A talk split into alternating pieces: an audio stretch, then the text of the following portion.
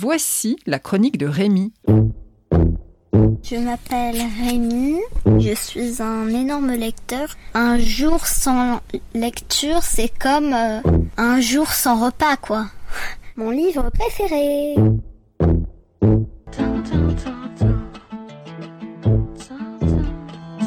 Aujourd'hui, je vais vous parler de L'Enfant Pan d'Arnaud Druel. C'est une réécriture du Peter Pan de Sir James Matthew Barrie, le roman culte paru en 1911 et depuis tant de fois adapté. Un texte si célèbre qu'il fait partie de notre imaginaire à tous, qu'on l'ait lu ou pas. On peut d'ailleurs lire sa réécriture et l'apprécier sans connaître l'œuvre source.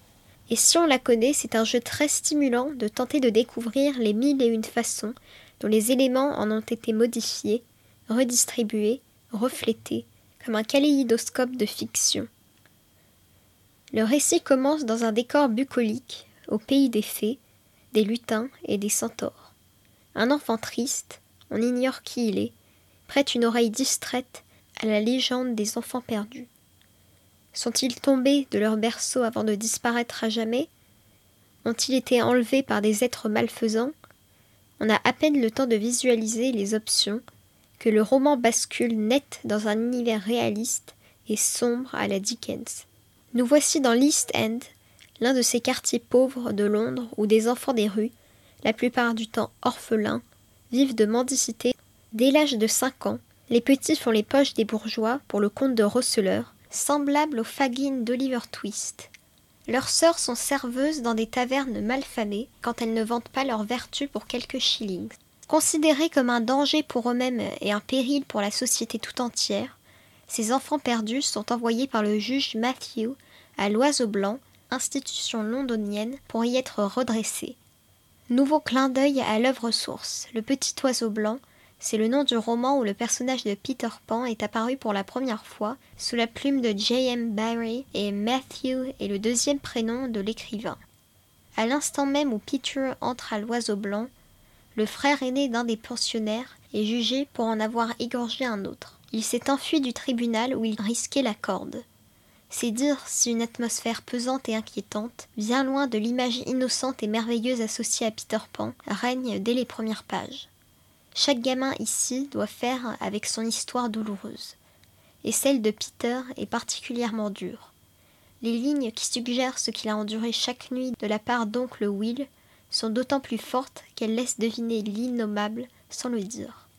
On comprend pourquoi cet étrange garçon aux yeux verts a dû se protéger des ombres menaçantes du soir, pourquoi il est toujours sur ses gardes, pourquoi il a juré de ne pas grandir.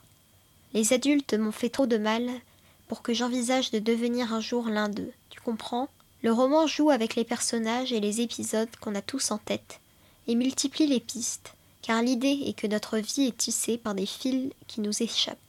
Ainsi, la fée clochette se dédouble en deux petites sylphes en perpétuel désaccord, malice et étincelle. Wendy Darling, la petite maman idéale des enfants perdus, apparaît sous les traits d'Amanda Kidman, la fille du directeur de l'Oiseau Blanc, qui aimerait tant que Peter ressente pour elle un amour plus mature. Il faut grandir, lui répète-t-elle. Neverland est ce pays de nulle part où s'efface le temps. On y retrouve l'esprit de l'enfant, la jeunesse, l'innocence.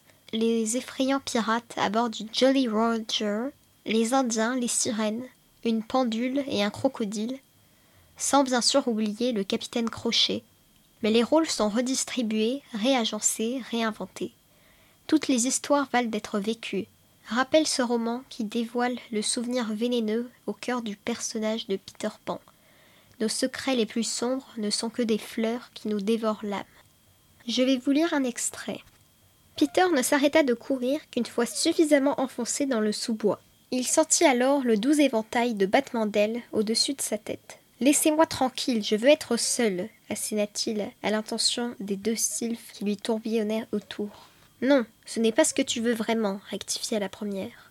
Nous pouvons t'aider si tu l'acceptes, ajouta la seconde. Peter leva les yeux vers elle et essuya d'un geste ses joues mouillées sur une manche de sa chemise, avant de demander sur un ton sarcastique.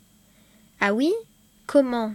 Tu le sais bien, accompagne-nous au pays de nulle part, affirmèrent-elles en chœur. Tu ne le regretteras pas, tous tes ennuis s'envoleront. Si seulement ça pouvait être vrai, soupira-t-il. Et puis d'abord, pourquoi moi et pas un autre? Parce que toi, tu ne veux pas grandir, n'est-ce pas? Répondit Étincelle comme une évidence. Le garçon, troublé, réfléchit un instant, puis s'enquit. Et comment va-t-on vers ce pays de nulle part? C'est simple comme un jeu d'enfant, s'exclama Malice, en tournoyant sur elle-même, telle une danseuse étoile, suspendue dans les airs par des fils invisibles. En volant, bien entendu. Peter éclata de rire. Ah Vous m'avez bien eu Quelle blague Puis, reprenant peu à peu son sérieux en voyant les expressions contrariées sur les visages des sylphes, jetez un œil sur mon dos, au cas où vous ne l'auriez pas remarqué, je n'ai pas d'aile, moi. C'est inutile pour ce qui concerne les enfants, voyons, répliqua Malice. Il te suffit de fermer les yeux, de penser de toute ton âme à voler, un peu de poussière d'étoiles et hop, le tour est joué. L'enfant pan d'Arnaud Druel paraît aux éditions Gulfstream dès 12 ans. Retrouvez la chronique de Rémi sur le site d'Enfantillage.